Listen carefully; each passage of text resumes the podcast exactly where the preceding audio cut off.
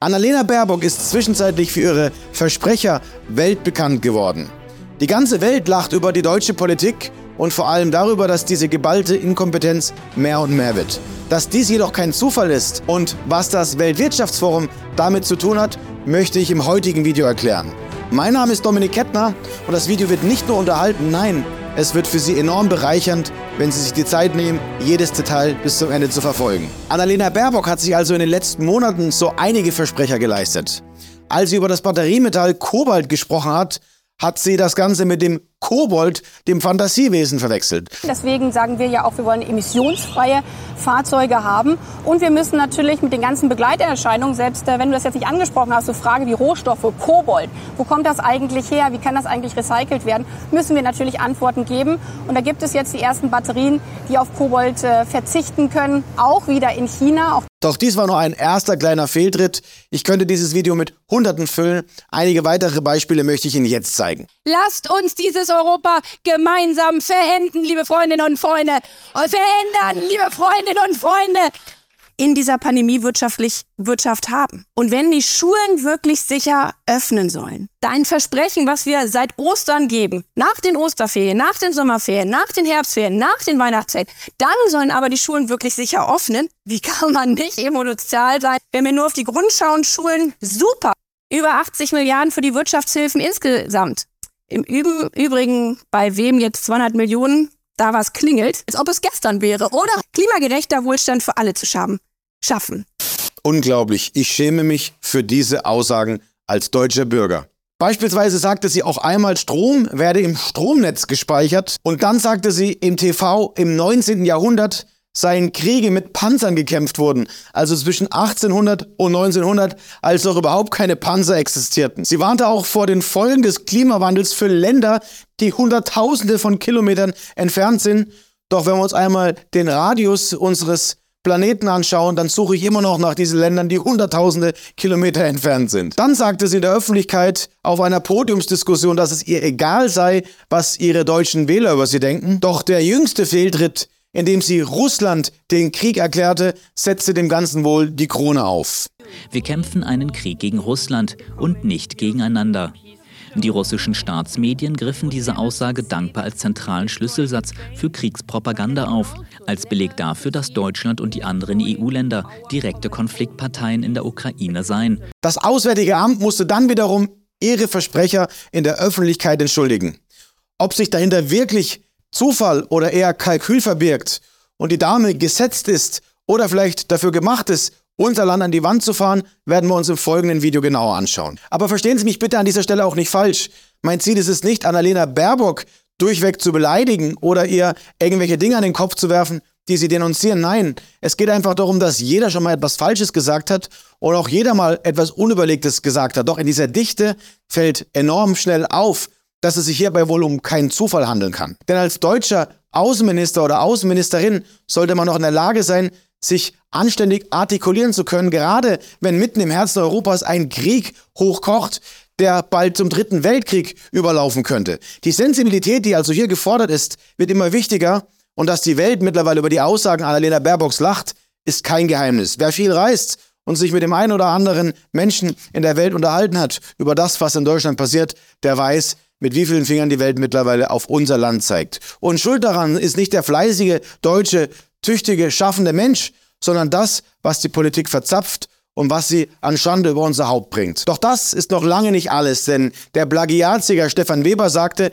Annalena Baerbock hätte wegen ihrem Lebenslauf gelogen. Vielleicht erinnern Sie sich noch an die Schlagzeilen kurz vor der Bundestagswahl. Ihr wurde damals eine zweistellige Last von Fehlern in ihrem Lebenslauf vorgeworfen, zweifelhafte Beschreibungen von sich selbst als Völkerrechtlerin, Falschangaben zu den Studienfächern an der Universität Hamburg, kein Widerspruch bei Falschzuschreibungen eines Bachelortitels der Uni Hamburg, eine falsche Titelführung des akademischen LLM-Titels, aber auch, und das ist besonders witzig, sie gab sich als Mitglied einiger Organisationen aus, in denen sie überhaupt kein Mitglied war, beziehungsweise bei denen man als Mensch überhaupt kein Mitglied sein kann. Ein Beispiel hierfür ist der UN-Flüchtlingskommissionsrat, die UNHCR, und dort war sie dann anscheinend Mitglied konnte man aber als Mensch überhaupt nicht sein. Und dass dies immer noch nicht die Spitze des Eisbergs ist Und was das Weltwirtschaftsforum mit diesen Entwicklungen in der Politik zu tun hat, werden wir uns jetzt gleich anschauen. Denn das zeigt deutlich, wie mutwillig die Vorgehensweise Annalena Baerbocks ist.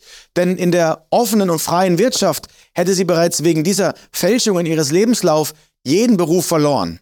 Da sie aber noch nie in der freien Wirtschaft gearbeitet hat, ist es auch völlig belanglos, denn in der Politik verdient sie doch ordentlich und genug. Dass Annalena Baerbock also das Paradebeispiel ist, aber noch lange nicht die Spitze des Eisbergs, möchte ich an den folgenden Beispielen zeigen, denn gerade in den linken Parteien befinden sich sehr viele Berufspolitiker, also Menschen, die entweder Studienabbrecher sind, direkt in die Politik gewechselt sind oder Menschen, die noch nie einen freischaffenden Job ausgeübt haben oder in einem Angestelltenverhältnis waren. Also Politiker durch und durch. Um nun drei konkrete Beispiele aufzuführen, als allererstes diese charmante Dame, Ricarda Lang. Sie ist Jurastudium-Abbrecherin und hat insgesamt null Berufserfahrung, zumindest nicht nachweislich. Herzlichen Glückwunsch, dass man es mit diesen Qualifikationen an die Spitze als Grünen-Chefin schafft. Oder der hochqualifizierte SPD-Generalsekretär Kevin Kühnert, der erste Check, Studienabbrecher. Danach mehrere Jahre erfolgreich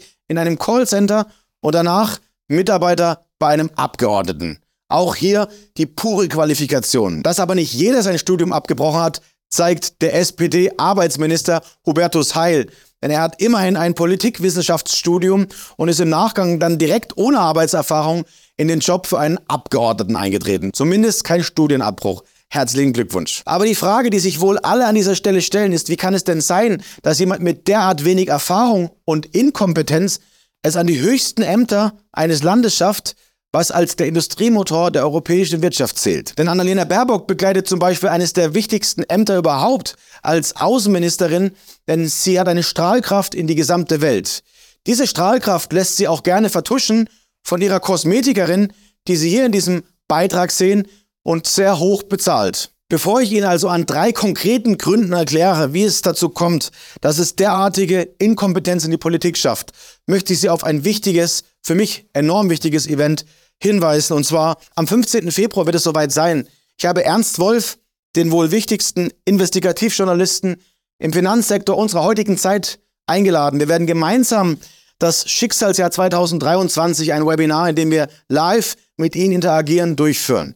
In diesem Webinar sprechen wir vor allem darüber, warum diese Dinge passieren, wie sie derzeit passieren, in einem Umfang, wie Sie ihn noch nie erlebt haben. Sie werden jedes Puzzleteil zusammenfügen, dass wir am Ende nicht nur das Gesamtbild sehen, sondern Lösungen für Sie konstruieren, wie Sie sich finanziell und vor allem hier oben und in Ihrem Netzwerk positionieren müssen, dass Sie nicht in diesem Schicksalsjahr 2023 unter die Räder geraten. Dieses Arbeitsbuch bietet Ihnen die Möglichkeit, Ihre Unterlagen während des Webinars zu vervollständigen und den maximalen Mehrwert mitzunehmen. Melden Sie sich jetzt unter dem Video zu dem kostenfreien Online-Webinar an. Ich freue mich riesig, wenn Sie dabei sind und mit uns gemeinsam interagieren. Sie können Ernst und mir natürlich Ihre Fragen stellen. Wir werden im Anschluss eine Fragerunde machen, die es in sich hat. Das Besondere an diesem Event ist, dass wir unsensiert sprechen können. Sie können also alles fragen und wir werden alles unverblümt beantworten. Jetzt geht es aber weiter mit den drei Gründen, warum es derartige Inkompetenz in die Politik schafft und welche Rolle dabei das Weltwirtschaftsforum und weitere Eliteorganisationen spielen. Kommen wir also jetzt zum ersten Grund, warum in der Politik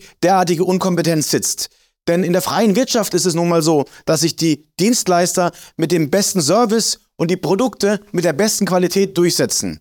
Dies sorgt auch dafür, dass die erfolgreicheren Unternehmer diejenigen sind, die sich durchsetzen, genau wie die Mitarbeiter, die sich in den Unternehmen durch Arbeitsleistung und Innovation einsetzen. In der Politik ist dies genau umgekehrt, was sich als negative Auslese bezeichnet.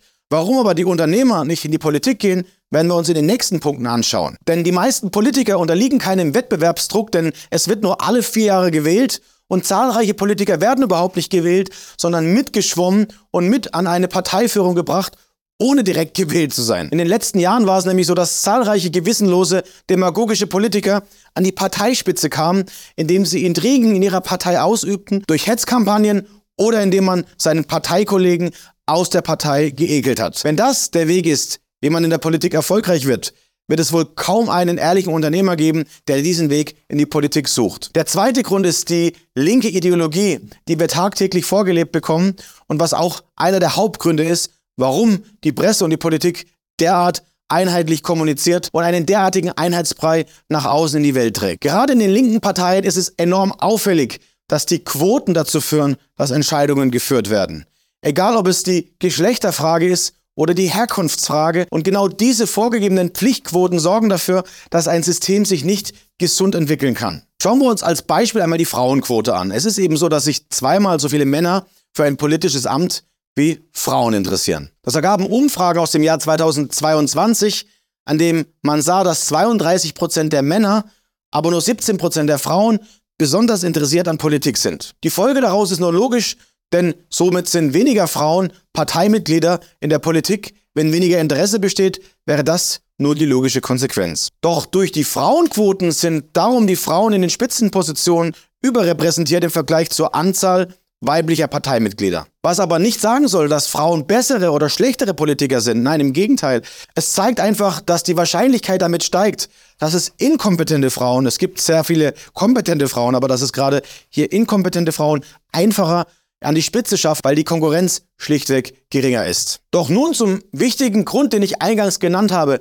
Welchen Einfluss haben Elite-Netzwerke auf diese Entwicklung der inkompetenten Politiker in unserer heutigen Gesellschaft. Denn Annalena Baerbock, also die deutsche Außenministerin, wurde wissentlich vom World Economic Forum protegiert. Sie war nicht nur im Jahr 2020 Young Global Leader, also in der Abteilung der Jugendelite-Organisation des Weltwirtschaftsforums. Nein, das Weltwirtschaftsforum ist als mächtige Lobbyorganisation der Großkonzerne gesetzt und kümmert sich nicht um das Gemeinwohl unserer Bevölkerung, sondern um die Profite von Konzernen wie BlackRock und des digital-finanziellen Komplex. Darüber werden wir übrigens auch im Webinar sprechen. Nicht vergessen, den Link unten in der Infobox anzuklicken und sich zum Webinar zu registrieren. Annalena Baerbock wurde also von sehr mächtigen Machenschaften unterstützt und in der Politik vorangetrieben. Dass Annalena Baerbock also vom World Economic Forum unterstützt wurde, um in der Politik schnell voranzukommen und das Lenkrad in die Hand zu nehmen, ob mit Kompetenz oder Inkompetenz, zeigt eben, wie die Agenda vorangetrieben werden muss und dass es hier nicht um Qualifikationen geht, sondern nur um Ideale, die verfolgt und durchgesetzt werden. Was müsste man also tun, um genau diesen Missstand zu beheben?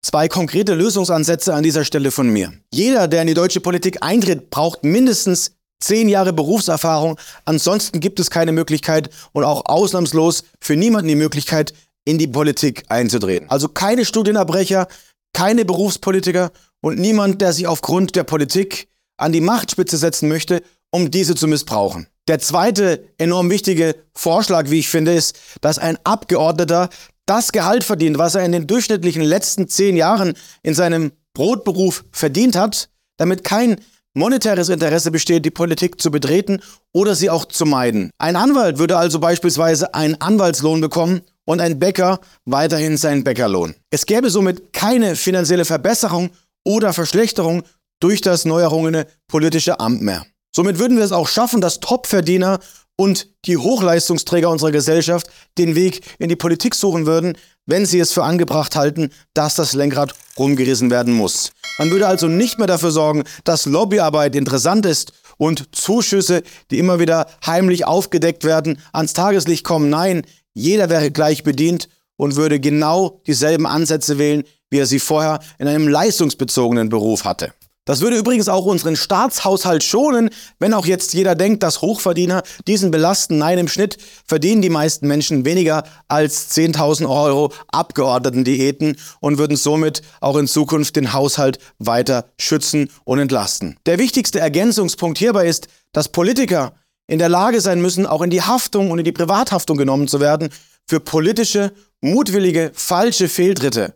Wer also einen Krieg bewusst anzettelt, wo es noch eine Chance von Hoffnung gäbe, Friedensverhandlungen zu führen, der muss in die Haftung gestellt werden, koste es, was es wolle. Dass wir derzeit eine Veränderung sehen und eine Klagewelle gegen derart viele Politiker zeigt auch auf, wie viel couragierte Anwälte mittlerweile aufstehen, um genau diese Entwicklungen zu unterbinden.